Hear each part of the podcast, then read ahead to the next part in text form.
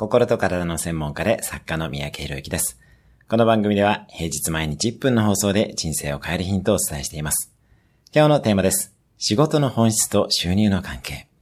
働くとは誰かに何かを貢献して対価としてお金をもらうことですよね。よって貢献の対象が多かったり、影響が深かったり、時間が長かったり、希少性が高かったりすると結果として対価としての収入が増えてきます。世界で一番売れた本をご存知でしょうか？聖書です。長い間、広い対象に広まっているからですね。まずは貢献ありきと考え、貢献を大きくしていきましょう。